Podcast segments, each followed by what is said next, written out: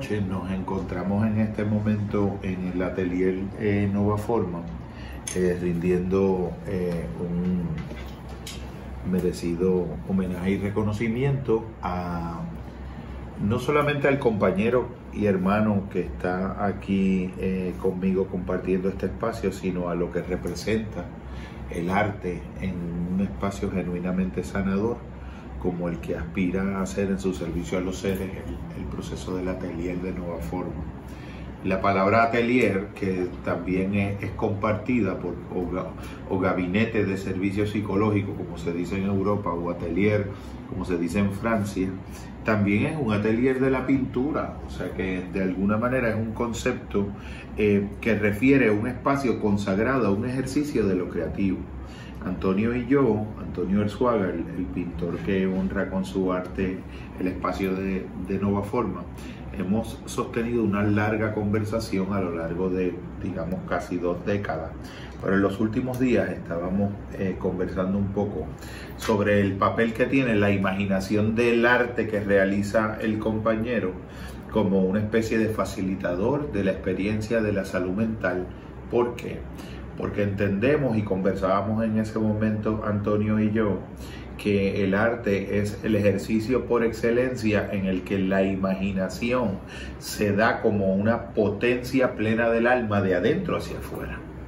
Una experiencia de un niño eh, o de un joven o de un adulto eh, consumiendo una serie de Netflix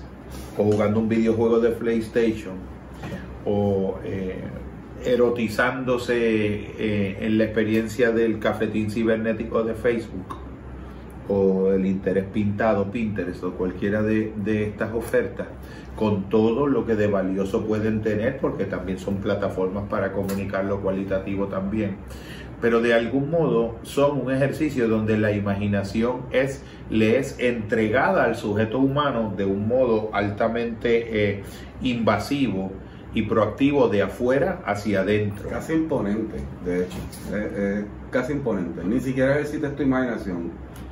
¿Harías esto? ¿Harías esto? Entonces, lo que yo entiendo es que el haber invitado a participar en esta experiencia y también en este periodo donde hoy es eh,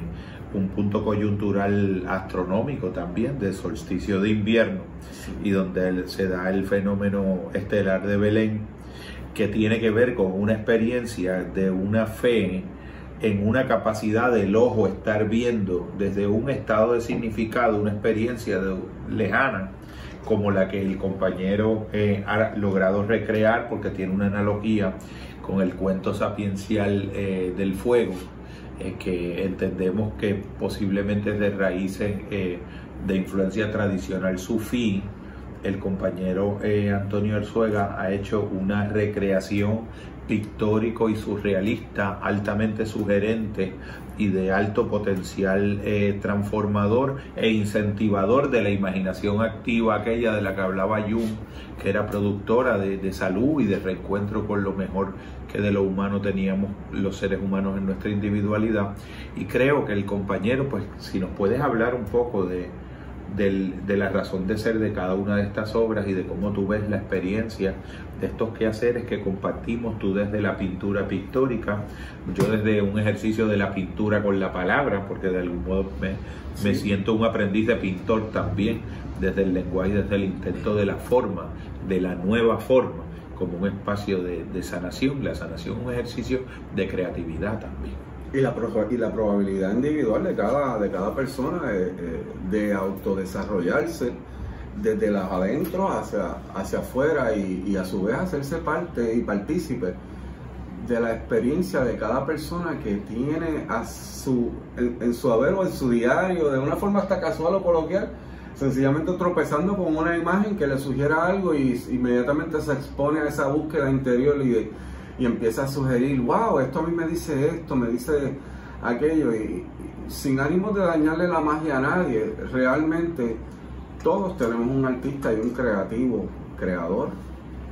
una maquinaria que, que nos confecciona imágenes, nos confecciona cuentos, nos confecciona historias, nos confecciona finales, nos confecciona sueños. Somos una fábrica de imágenes y de sueños, pero como bien decía el compañero, que a la vez se funden en una energía creativa, creadora, universal, como por ejemplo el, fenómeno de hoy, que qué privilegio poder ver aquella cosa que, que nos contaron tanto, ¿verdad? Que, que, la Biblia dice, que el cuento de los reyes y demás, y entonces de oídas te había oído, pero ahora mis ojos te ven. Claro. O sea, nos da la oportunidad histórica de constatar precisamente bajo unas circunstancias de, de una pandemia, de, un estado de, de sitio que, que está viviendo la humanidad, la oportunidad de poder compartir creatividad se volvió el nuevo virus que nos invade a todos, porque hay gente que ha tenido este estado de, crisis porque tiene que estar en la casa, los artistas ahí los ves haciendo sus canciones, yo, o sea, el momento del encuentro con el verdadero yo es terapéutico y es lo que tenemos por mandato, esa meditación ahora mismo, ese estate quieto, ese quédate en casa, ese eh, tranquilo, cuida tu salud, no te agites, no te, eso te baja las defensas. Estamos en un estado mixto de,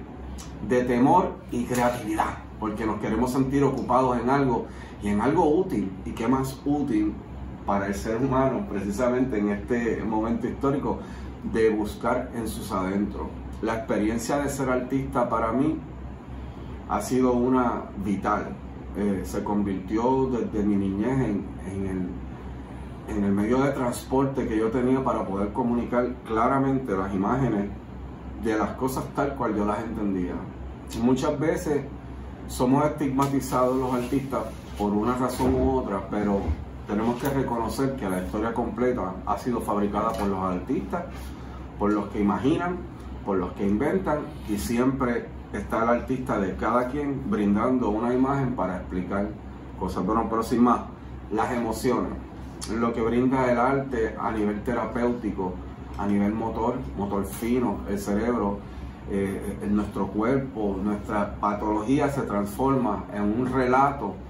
lírico en los artistas, ¿verdad? Que, que con la música y demás, y, en, otros, pues como este servidor, en un relato pictórico. Eh, desde el subconsciente venimos creando cosas que sin querer las hacemos y van hablando de nosotros mismos a través de las piezas, pero en este caso yo tengo el privilegio de, conocer a este hombre por sí, por casi 20 años ya, y, tener la oportunidad de crecer a un nivel de conocimiento junto a él y con, él como maestro en, cierta forma, eh, induciéndome, tentando, eh, como dando ese esa vitamina que necesita cualquier persona que quiera buscar dentro de sí, porque no es el asunto de dibujar, sino es buscar qué vas a ilustrar y para qué sirve. Nosotros estamos expuestos y, como personas, ¿verdad? A ver el arte a veces como un producto. Muchas, muchas reacciones de la gente, adelante, pero eso es bien caro. Fíjate como el consumerismo nos ha establecido básicamente una barrera porque tratan de convertir el arte en un producto y no en una función social, espiritual, personal, saludista, porque mucha gente han sido eh, privilegiados con programas de desvío, eh, con tendencia suicida o, cosas así, y los mismos veteranos los trataban mucho con programas de arte. Hay, un general de la Segunda Guerra Mundial que no podía dormir, pues obviamente por los estragos que estos eventos habían tenido en su, en su psiquis, y se levantaba, en el mismo hospital de veteranos le, pusieron materiales en la mano, se levantaba noche tras noche, cada vez que despertaba con un flashback, a dibujar lo que él creía que era su rostro, con la poca habilidad o ninguna que tenía, y de su intento, no frustrado, pero también reconociendo que no llegaba a, a las expectativas que él tenía, de lo que es un artista o alguien que hace un autorretrato, pues surgió un, gran poema en donde él decía, para mí la vida como un reloj de arena, un grano a la vez, hasta que se completa. ¿Sabe? Él, él hizo esta metáfora de la vivencia de su intento de ser artista con un proceso de vida. Y de eso es que le estamos queriendo compartir hoy la experiencia del compañero Jorge en su consulta, ¿verdad? Como psicólogo y como él me ha dicho eh, y me ha expresado la, la, eficacia que tiene a veces en un proceso de identificación de, de, la persona. O sea, a veces tenemos que, yo no soy psicólogo, pero a veces solo te quedas callado y, mirando a la gente a la, a la, cara, al rostro, te dicen exactamente lo que están pensando o lo que quieren que alguien escuche. Como auxilio, auxilio, tengo todos estos problemas, todas estas frustraciones y ni te conocen. Eso pasa a diario. Y ahora que la gente casi no pueden hablarse, ni, ni juntarse en ningún sitio, ni, socializar como solían, pues esa válvula de escape está más restringida y estamos en un momento histórico en donde el ser humano le compete el deber de buscar a sus adentro para entender con claridad qué es lo que quiere que surja de su vida en los afuera. Yo quería comentar, hermano, que cuando menciona el arte como en lugar de como producto, como función, eh, función del arte, si yo tuviera que enumerar eh, lo que para mí representa un arte como el tuyo, que en el caso de este, de este tríptico, si se pudiera, o de esta trilogía de, propuestas pictóricas que yo la, en mi lectura particular, es una serie de, de los cuatro elementos, de los cuales tendríamos aquí el elemento del aire, tendríamos en el, en el cuadro que está a mi izquierda el elemento del agua,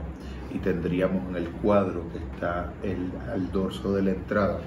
el elemento del fuego. La función del arte eh, en, estas, en, estas, en estos lugares y en estas eh, manifestaciones de puertas es una función de apertura. El arte, eh, como yo siento que tú lo existencia, es un arte que genera espacios de apertura y de aperturas analógicas de aperturas, de multiplicación, de posibles interpretaciones de diferentes grados de semejanza con diferentes cosas. Eh, si te fuera a dar un ejemplo, el sábado eh, en el atardecer, eh, vino un participante y de momento cuando yo le hice una pregunta tan sencilla como la que pudiera hacer en una prueba de discernimiento de avalúo de personalidad como las pruebas Rorschach, las pruebas de tinta que debes haber visto, de manchas de tinta como de mariposa, que son estímulos eh, de algún modo ambiguos y la ambigüedad del estímulo es que es un tipo de, de, de sensación pictórica que no está cerrada en una interpretación unívoca, ni totalmente abierta con una interpretación desmesurada, sino que te deja un grado de ambigüedad que proyectivamente tu acto interpretativo como sujeto lo completa. Yo tuve un caso eh, formidable el sábado donde cuando le dije a una persona que tú ves en esa foto, que tú ves en esa imagen, que tú ves en ese cuadro, la persona realizó una interpretación del cuadro que implícita y subyacentemente tenía el propio proceso de discernimiento de sí mismo que la persona nunca había discernido. La persona se dio cuenta con una eh, pregunta que yo le añadí a su formidable interpretación del cuadro, que el cuadro había funcionado como un recurso de mediación simbólica para que la persona pudiera interpretarse a sí mismo de un modo que nunca lo había hecho sin la participación mediada de un espacio simbólico como, como un cuadro que de algún modo tiene una puerta, que de algún modo tiene un fuego en la lejanía, o que tiene una puerta que abre una escalera que llega al cielo, o que tiene una puerta en un espejo que abre una escalera que abre mundos infinitos y posibilidades direccionales. el, denominador, el denominador común semántico y simbólico en, esta, en estas obras es la función de puerta, de puerta hacia espacios interpretativos abiertos en los cuales un ser humano puede en el acto de interpretar el cuadro estar dando las propias claves de la interpretación de sí mismo de un modo que tal vez no hubiese sido capaz si lo hubiese intentado realizar esa interpretación sin la mediación simbólica de la experiencia sugerente y fascinante del arte porque te da una sensación protegida donde de la misma manera que el niño no te puede decir las cosas en palabras, pero te las dice en dibujos y, recrea su dolor, su tristeza, su trauma, su línea de abuso, su, su, sufrimiento particular. Eh, habla, hace que la imagen hable lo que la palabra no puede hablar y aquí la imagen hace que la interpretación interprete lo que la palabra no ha podido interpretar en la propia persona y la persona eh, yo les realicé una pregunta, Antonio, donde la persona misma se quedó como en un silencio porque se estaba dando cuenta se encontró que lo que había estado haciendo en todo ese acto interpretativo presuntamente del cuadro había sido una experiencia en una tercera persona, en la tercera persona del sujeto del cuadro, que de algún modo era la primera persona de su propia subjetividad siendo interpretada a través del cuadro. Exacto, como un espejo la obra. La obra es un espejo, pero a diferencia del espejo naturalista convencional, es un espejo donde tú no ves en el reflejo la imagen de la superficie de lo que está mirando, sino una forma diferente de la interioridad de quien está mirando. Un espejo convencional te da la superficie externa del rostro, cuyos ojos miran el espejo del arte te permite ver en, la pieza del arte el reflejo de una interioridad que no es la de la superficie del rostro de los ojos que están mirando. Es un ejercicio de espejo, pero un ejercicio mucho más profundo, porque en esa pieza de arte ha pasado también el proceso interior de la mirada de otro ser humano. Por lo tanto, esa pieza de arte es una, es una criatura viva y es un ser vivo que de algún modo también él te mira a ti de un modo que te permite verte en ti mismo de una manera que no te verías en un espejo convencional. Y ni siquiera yo puedo ver las cosas como tú las ves, porque la perspectiva tuya también es una que pretende convierte esto en una herramienta para avanzar procesos de vida en otra gente. Yo a veces estoy pensando mientras pinto y digo, o estoy en el aspecto, no, no, tanta luz no, estoy en el aspecto de lo que es el color de lo que es el proceso de lograr la, la, visión que uno tiene o de lo que pretende y es un elemento ilustrar, pero jamás tenemos el poder, ni siquiera el plan de, bueno, parcialmente sí, ¿verdad? Porque uno sale con una intención, eh, pero, pero es que la experiencia vivencial del humano y lo que trasciende la creación, la creatividad, eh, es lo que le da la verdadera magia a la pieza en su fin, a cualquiera. La experiencia, el que, tiene, el que haya ido a un museo, wow, o sea, cuando estás expuesto a, piezas de arte históricas y el guía te está contando la razón, ¿verdad? Esto fue una guerra o esto... Y una, belleza, y una belleza adicional que se nos, se nos materializó hace algunos días donde estábamos compartiendo con una persona aquí, si lo recordará, la persona insistía en que tú le proveyeras tú la interpretación de tu pieza a la persona sin entender que ya la pieza era una vida propia, que habría sugerentes interpretaciones autónomas de cada observador y de cada mirada. Por lo tanto, un autor ante, ante una pieza que ya ha, ya ha emanado de su ser, es un espacio, es un espacio hermenéutico cerrado para el autor y el autor ya es un contemplador más entre otros contempladores y ahora de una pieza que pasó por él pero que adquirió autonomía y vida. Y la persona resistía a entender porque quería, fíjate, quería descansar en tu autoridad como autor de la obra para que tú fueras autoridad como intérprete en su mente de la obra de la que él podía ser el propio intérprete hay gente que no se da en el privilegio de tener su propia versión de sí. Y, esta, eh, eh, esta es una, un factor bien, bien, eh, lo podemos ver claramente, porque en el mismo asunto de las modas, ¿verdad? Y, las modas son modas, y, qué buenas son las modas, ¿verdad? Todo el mundo tiene una época. Pero como podemos ver, la, la falta de identidad de, de la gente por los mismos procesos de su propia vida,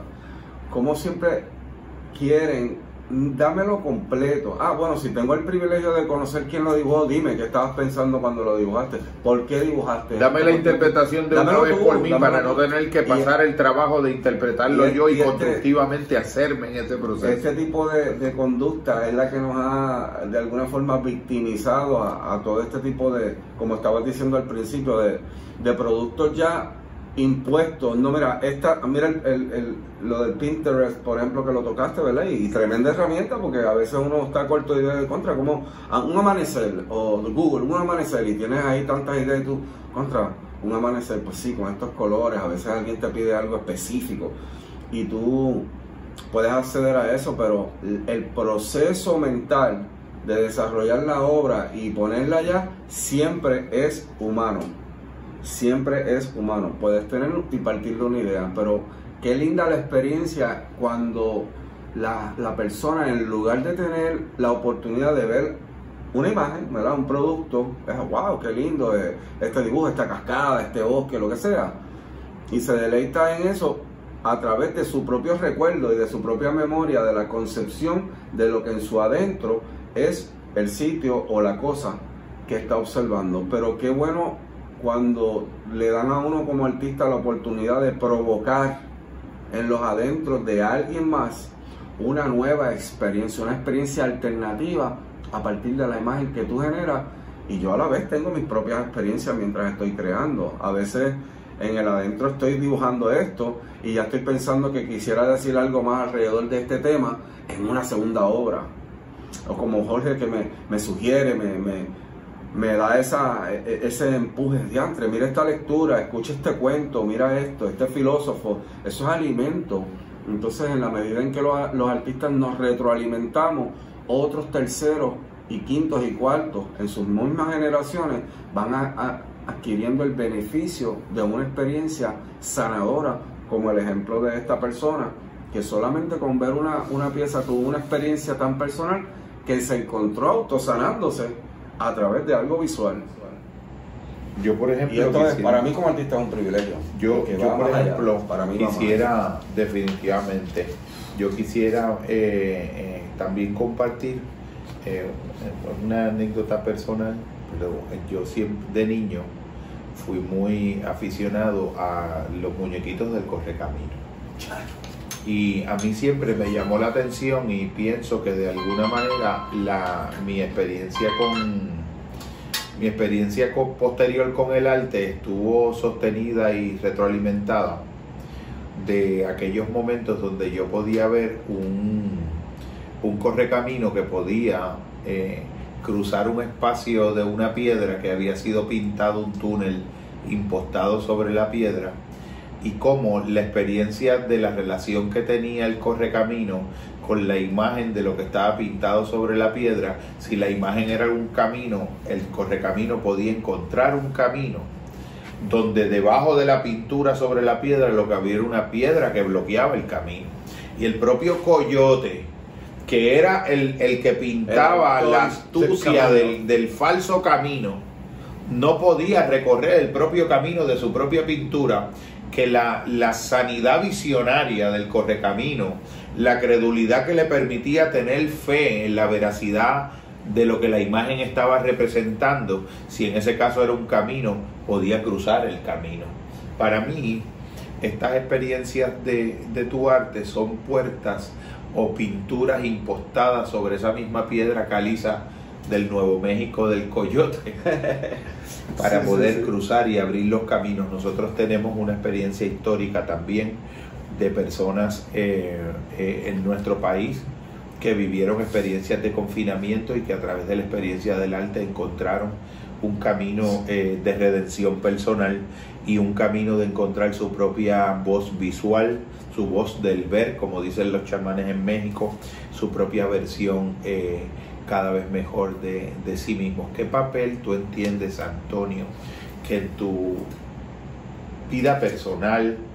la experiencia del arte ha logrado eh, redimir en tu historia? Wow, en mi caso, eh, bueno, yo soy de una época donde los recursos escolares eran no son la bendición que son ahora, hay tanta ciencia, hay psicólogos, hay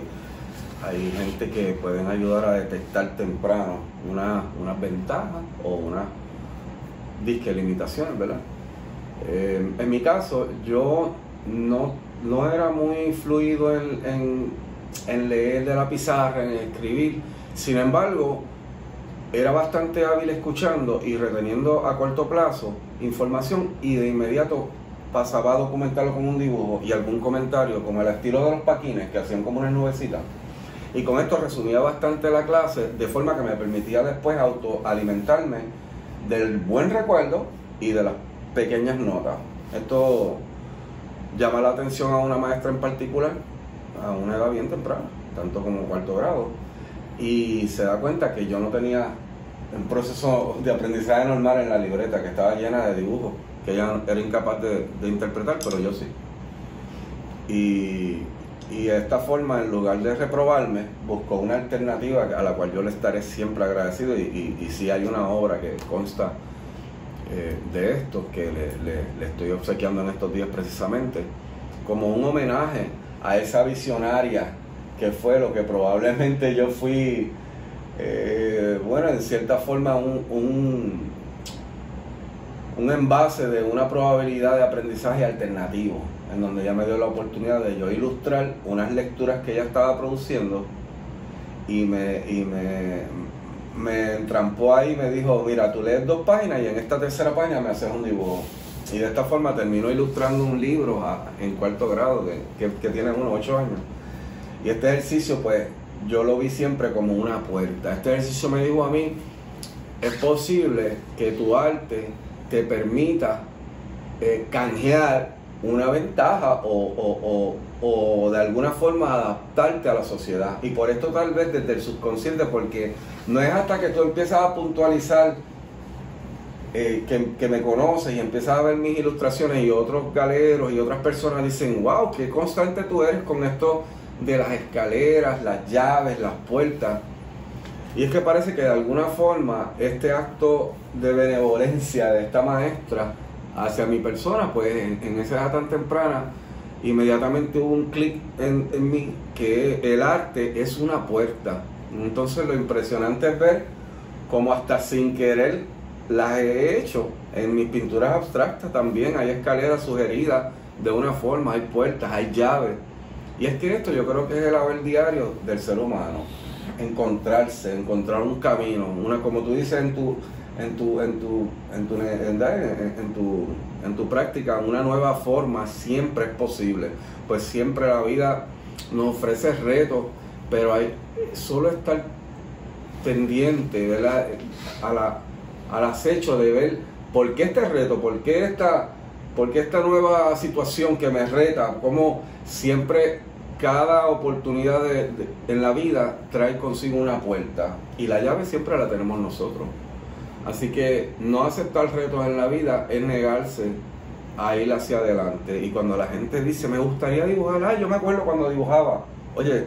todo el que escribe dibuja, porque las letras son dibujos. Definitivamente. Las letras son le preguntamos, le preguntamos a Antonio Martorell, al otro, al otro Antonio. ¿Sabes qué pienso, eh, Antonio?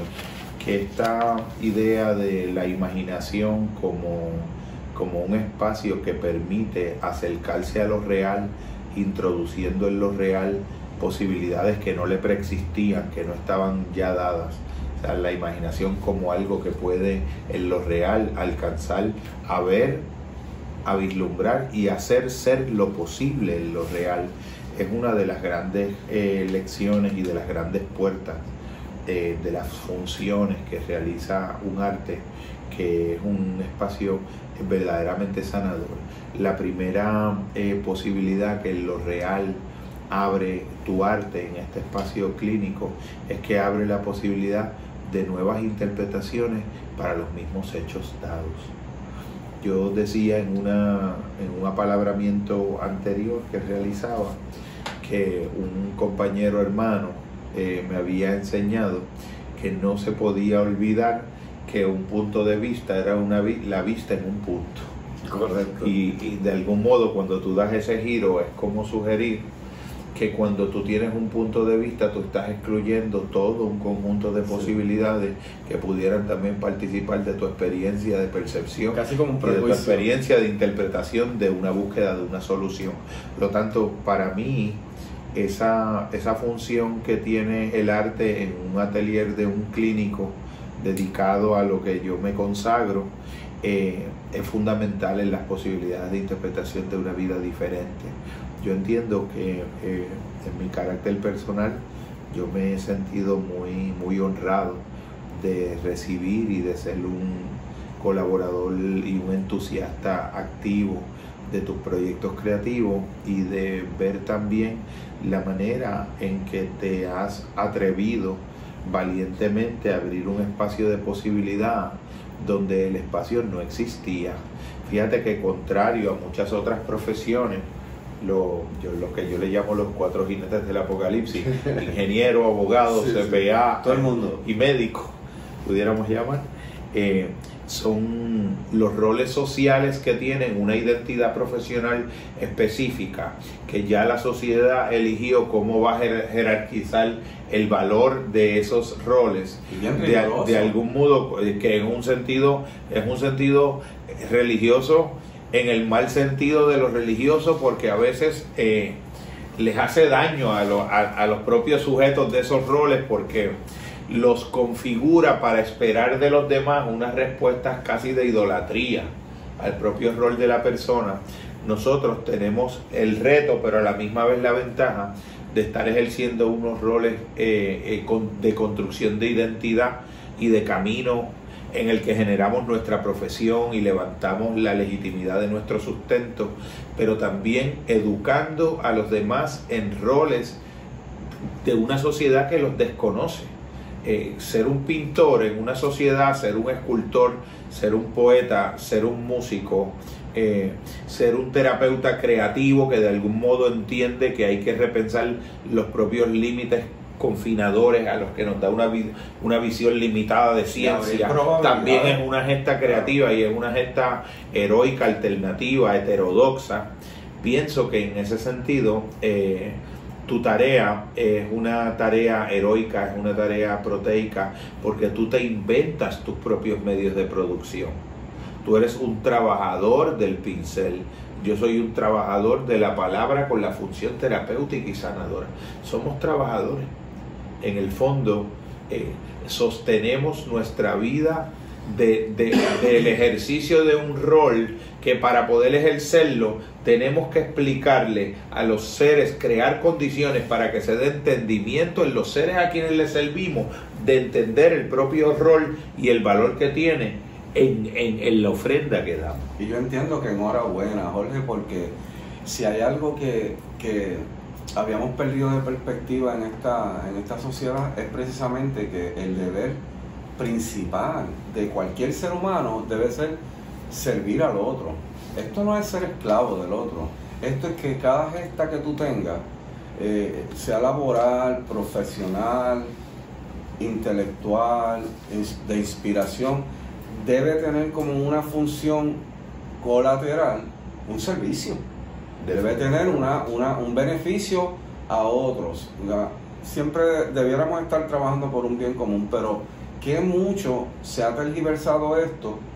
e inclusive se llega a, a- a- meter, a trasladar en el mundo de las artes que el arte ya tiene una función y lo ha convertido en solamente un asunto de, de, en el caso de los músicos, de Grammy, de esto, y todo eso es buenísimo, claro que está, es buenísimo, pero qué bueno, y para mí un orgullo, un placer y un, y un tremendo eh, privilegio y satisfacción porque muchas veces se nos, se nos dice eh, si eres artista te vas a morir de hambre, si eres esto, si eres lo otro, y, y- y- y nos cortamos de, de- de disfrutar ¿verdad? la oportunidad de ver hasta dónde yo puedo llegar con esto que tanto me gusta, solo porque me gusta. O sea, es como que nos condicionan de que, no, mira, consíguete un trabajo de verdad y coge el arte de hobby. Entonces, si lo que a ti te apasiona lo tomas de hobby, ¿de qué vives? De una prohibición del tú y perderte la oportunidad de la posibilidad. ¿Cuándo iba a pensar yo que, que a través de un, de un cuadro una persona puede entrar en una reflexión interna con su propio yo, a encontrarse, o sea, qué mayor ventaja que el recurso que tú tienes, ¿verdad? Como clínico, para viabilizar y que el arte a su vez sea más allá de una pieza de decoración en una clínica o en algún sitio, donde estemos, un museo, donde sea, una pieza de decoración que sea una herramienta útil para un bien común en nuestra sociedad, especialmente en el campo de, la psicología, ¿verdad? en el campo de lo que es la mente y la, y la salud eh, mental que tanta falta nos está haciendo y bueno, está de mucho manifiesto cada vez definitivamente. Eh, mayor la, la necesidad de, de, ser un sanador y un sanado. Y para mí un privilegio y sumamente agradecido de la oportunidad de descubrir esta oportunidad de lo que en algún momento ha sido mi medio vital de comunicación y mi vocación natural a convertirme en un obrero en donde ahora enfilamos hacia, hacia poder este, beneficiar a otras personas más allá de, poner algo bonito en tu sala o, en donde sea que lo vayas a poner, sino en convertirlo en una herramienta de bienestar social y de salud mental. Para mí es un privilegio haber alcanzado eso sin siquiera haberlo intentado saber. Cada expresión encuentra un camino a beneficio de otros. Y a mí me tocó la suerte de poder sanarme a través de mi propio arte, encontrar mis puertas, encontrar mis llaves,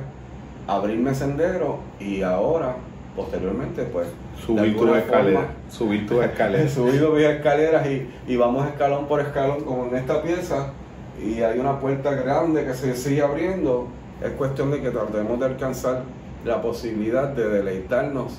en estar suficientemente pendientes para ver, porque con cada reto hay una puerta y la llave la tienes en la mano. Yo pienso, Antonio, gracias por, por acompañarnos, por habernos acompañado en esta experiencia que me honra. Yo pienso que de lo que en el fondo, tanto tú como yo, y, muchos otros héroes anónimos de esta quijotada de amor que es vivir en estos caminos. Eh, nosotros de lo que somos obreros son, somos obreros del cambio de perspectiva. Somos obreros de esa idea que dice que cuando tú cambias la forma de ver las cosas, las cosas que ves cambian de forma. Somos obreros, incentivadores, custodios de la continuidad de ese cambio. Gracias por haber estado esta noche Gracias a ti, en tu atelier, este tu hogar, Nueva Forma. Bendiciones.